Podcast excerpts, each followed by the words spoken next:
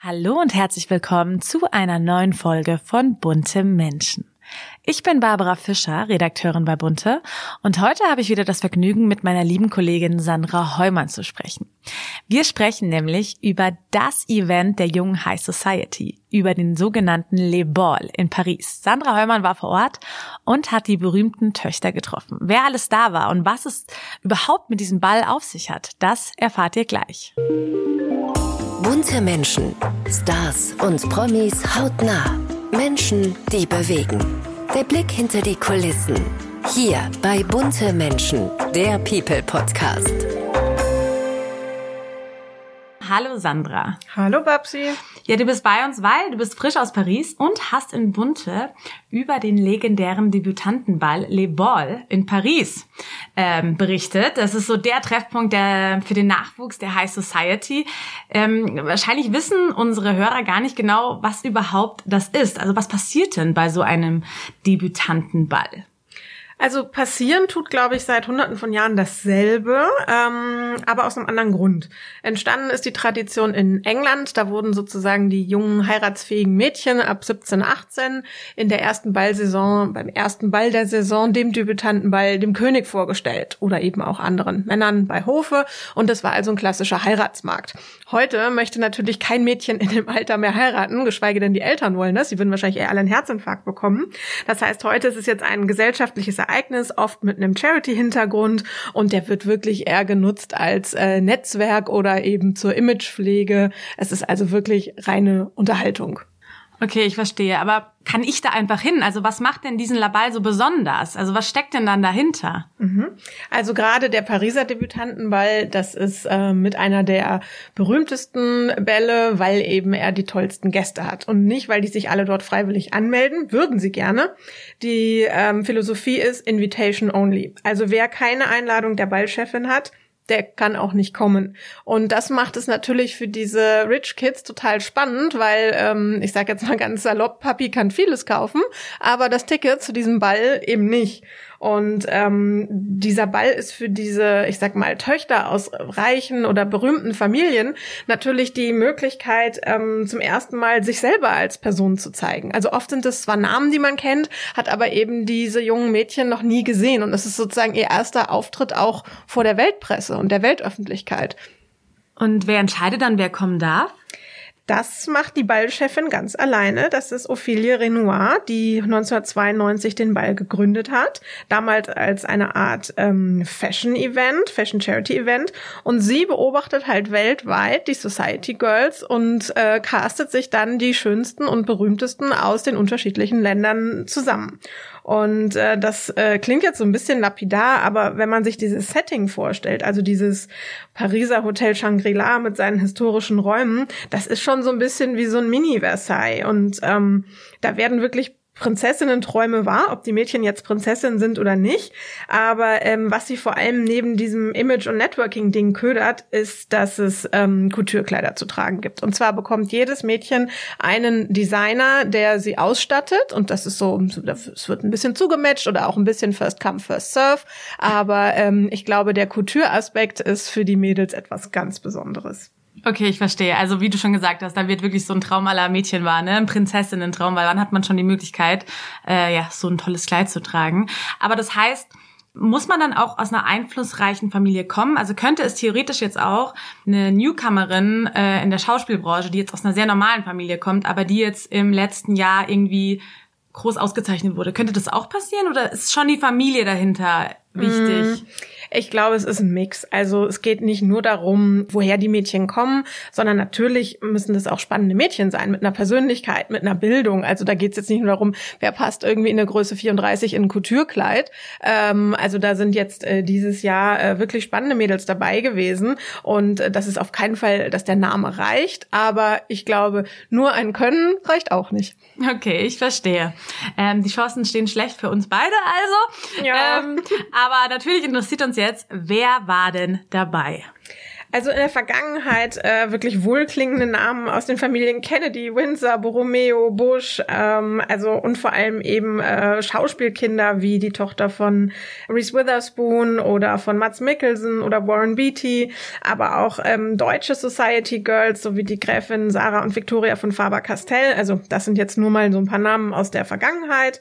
Und ähm, dieses Jahr gab es ähm, 18 Mädels, die nach zwei Jahren Corona-Zeit sozusagen in die aufs Parkett geschoben wurden. Und das war eine ganz, ganz tolle Mischung aus Adel, Society, aber eben auch Harvard-Studentin, eine Olympiagewinnerin, Umweltaktivistinnen. Nein, es hat sich keiner festgeklebt. Also es ist wirklich ähm, eine schöne Mischung gewesen. Und die bekannteste war auch gleichzeitig die jüngste. Das war Lea Behn, die Tochter von Mertha Luise von Norwegen. Ähm, dann aber auch ähm, ein Spross aus der französischen Königsfamilie, ähm, also Helene von Orléans, dann Sophia von Habsburg-Lothringen, also ganz tolle Society-Töchter. Und gibt es eine Altersgrenze?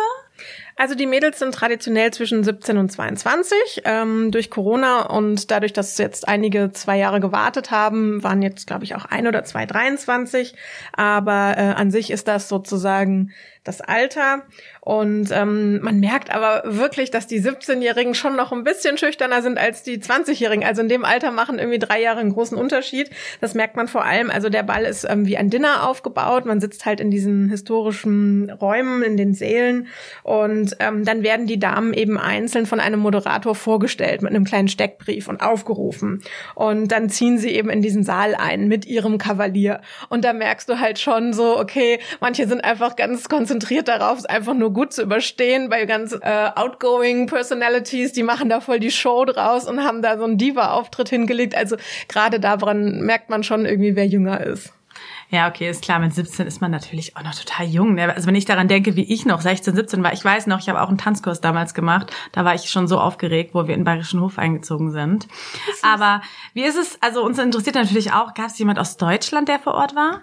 Ja, es war eine deutsche Kandidatin dabei und zwar Annabelle Zimmer. Das ist die Tochter von dem äh, Oscar-Gewinner und Musikproduzenten Hans Zimmer.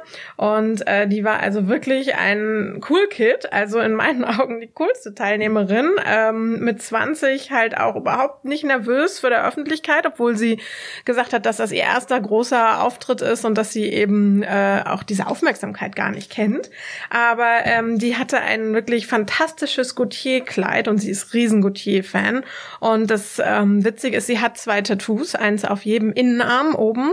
Und zwar einmal ein blutendes Herz und auf der anderen Seite ein Schwert. Und jetzt wirst du nicht glauben, wie ihr Kleid aussah.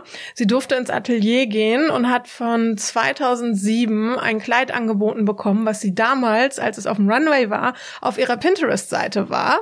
Und sie fand es so cool. Und das hat sie eben gezeigt bekommen. Und das Kleid hat ein Herz, was von einem Schwert durchstochen wird. Also es war wirklich so Schicksal. ihr Kleid. Und äh, sie sagte, oh mein Gott, das äh, hat halt auch seit dem Runway-Auftritt niemand mehr getragen. Das hing da im Archiv und ähm, sie hat es so süß erzählt. Sie meinte, oh, ja, und ich durfte dann da mit meinen Grabbelfingern durchgehen und diese ganzen Couture-Kleider äh, anprobieren oder anfassen. Und also für sie war das, glaube ich, Kind im Candy Store.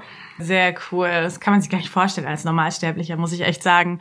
Und ähm, wie du es gerade schon angesprochen hast, die Mädels kommen ja dann alle mit ihren Kavalieren rein und sie tanzen. Wie läuft das dann ab? Also darf man sich das aussuchen, von wem man begleitet wird? Und ist es immer noch eine Single-Börse, wie früher, so ein Heiratsmarkt? Äh, jein, weil man darf ähm, mit seinem privaten Partner kommen, wenn man einen hat. Das ist natürlich bei den 17- bis 20-jährigen Girls jetzt noch nicht so, dass die schon so lange Beziehungen haben, dass die Eltern sagen, ja, den darfst du jetzt auch der Öffentlichkeit präsentieren. Ähm, aber man darf eben auch einen Freund mitbringen oder seinen Bruder oder seinen Cousin, weil das Event ist einfach ein Familienausflug und ähm, dann macht es irgendwie auch Sinn, dass man da jemanden aus der Familie integriert.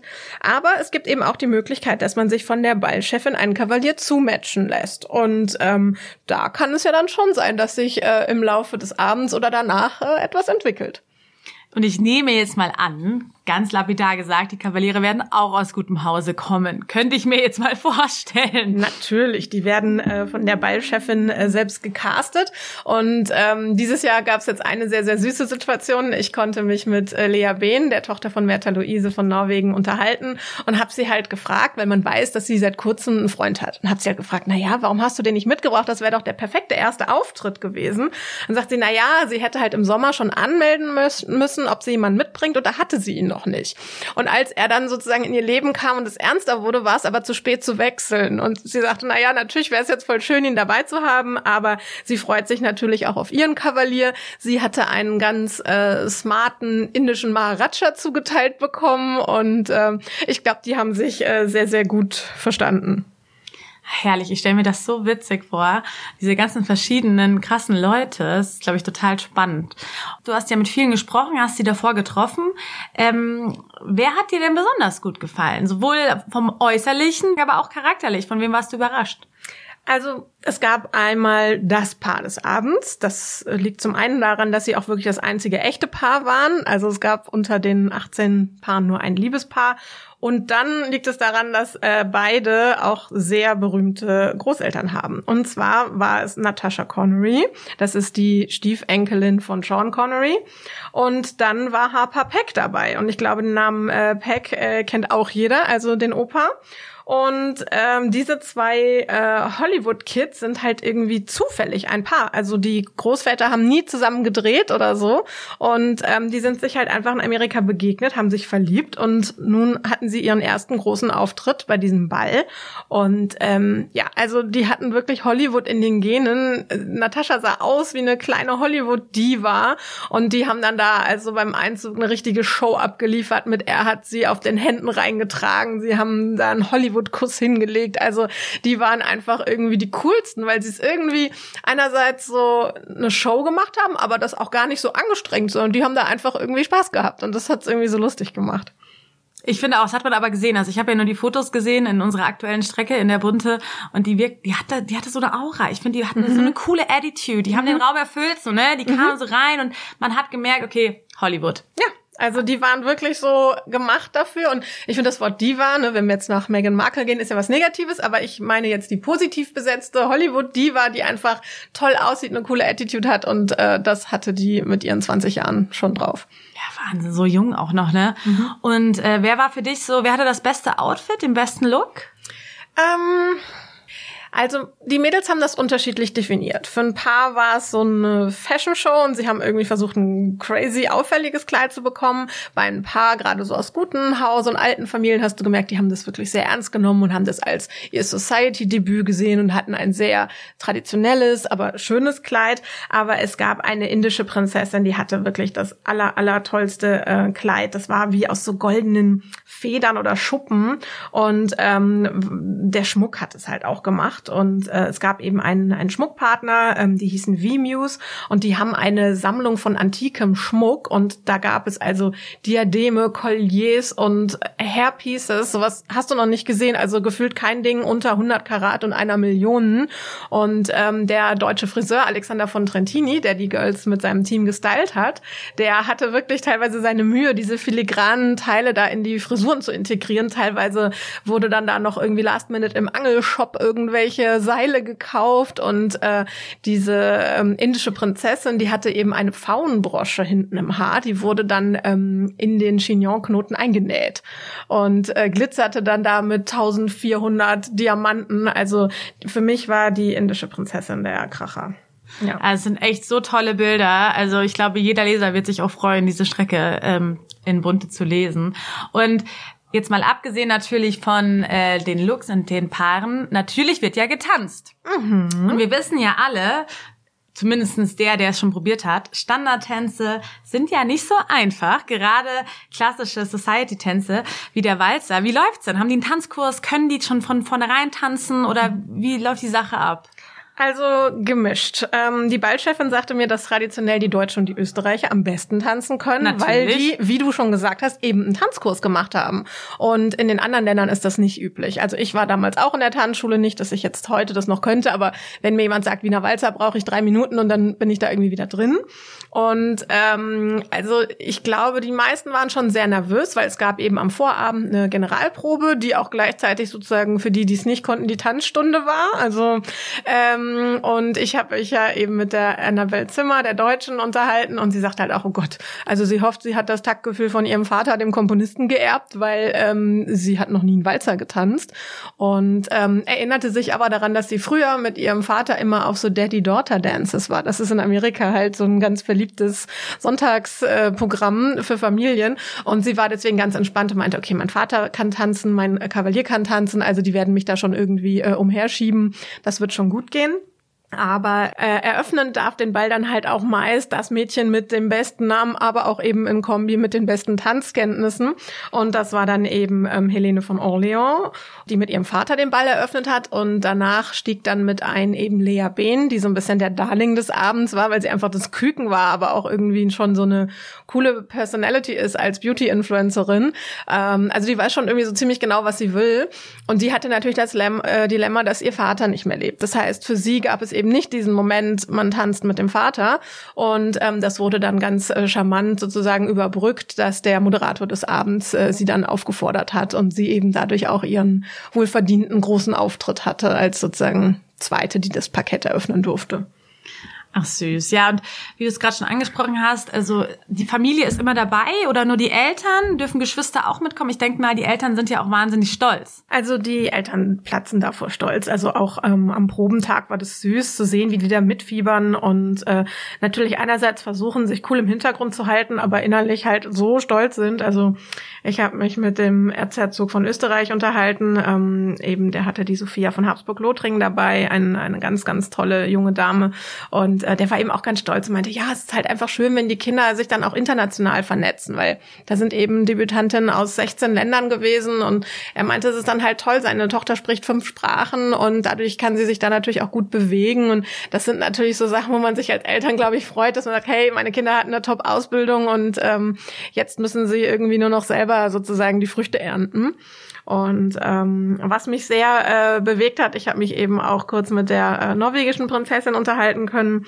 Und sie hat halt eben auch gesagt, dass sie eine ganz enge Bindung mit ihrer Tochter hat und ähm, dass sie eben aber ähm, ihr jetzt helfen will, ihre Flügel auszubreiten und dass sie nicht versuchen möchte, sie in einen Menschen zu formen, den man als Erwachsenen aus ihr machen will, sondern das klingt halt, als würde sie auch ein bisschen die Freiheit lassen, so ihre eigenen Erfahrungen zu machen, weil natürlich kann man als Eltern sagen, tu dies nicht, tu das nicht, das ist falsch, aber wenn die Kinder Kinder das nicht am eigenen Leib erfahren, dann ähm, werden sie es natürlich irgendwie auch nie verstehen.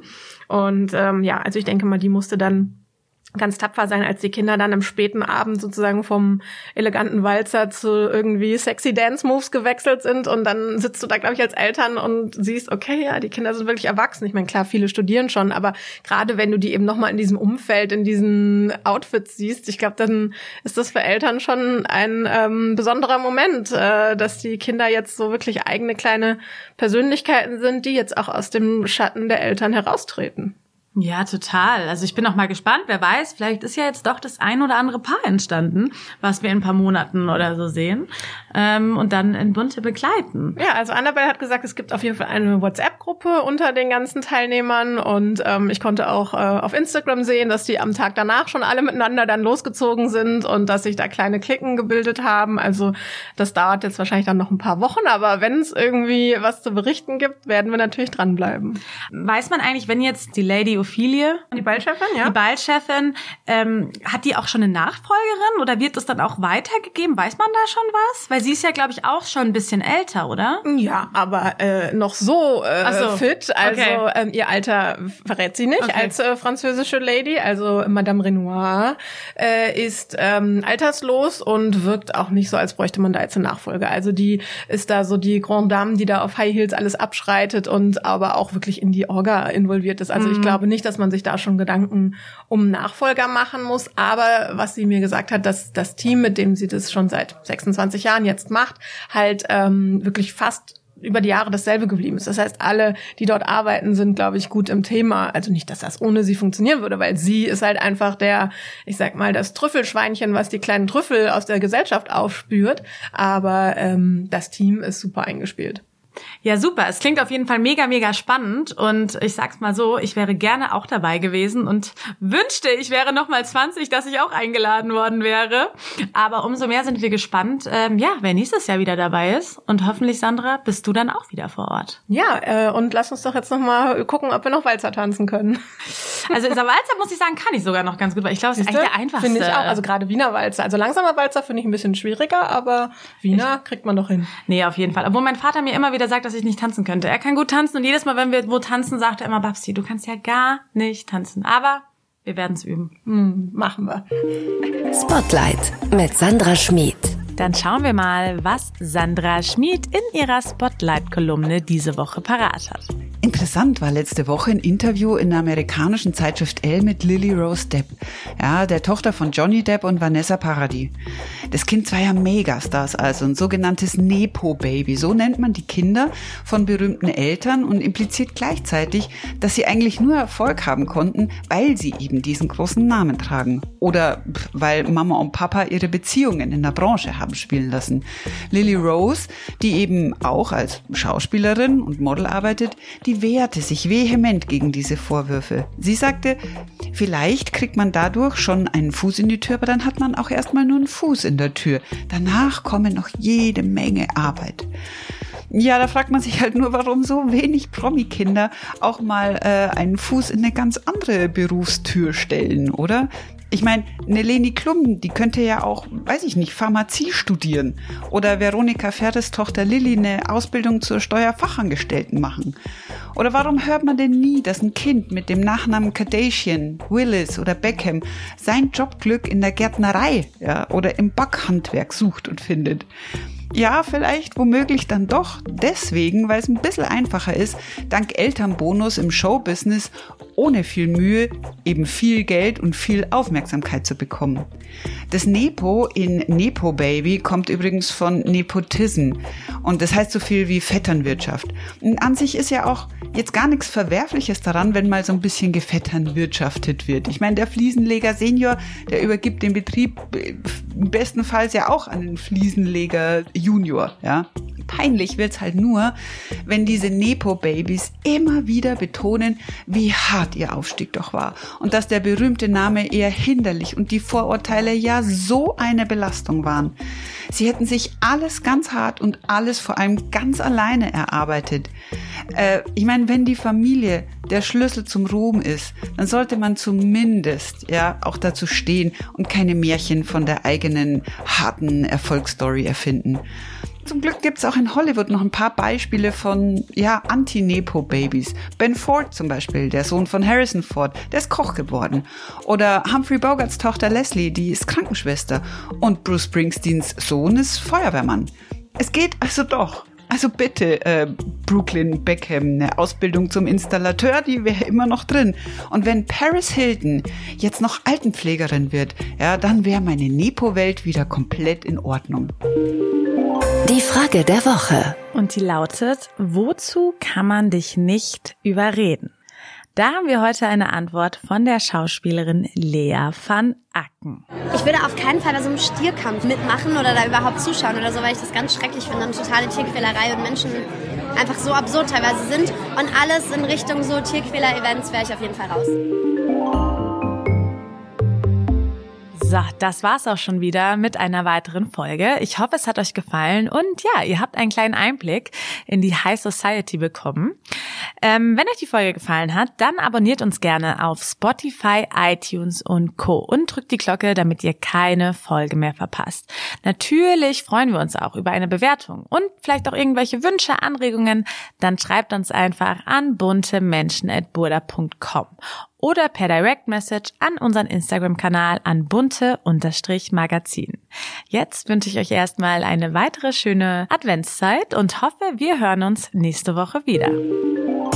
Bunte Menschen, der People Podcast. Jede Woche eine neue Folge. Ein bunter Original Podcast.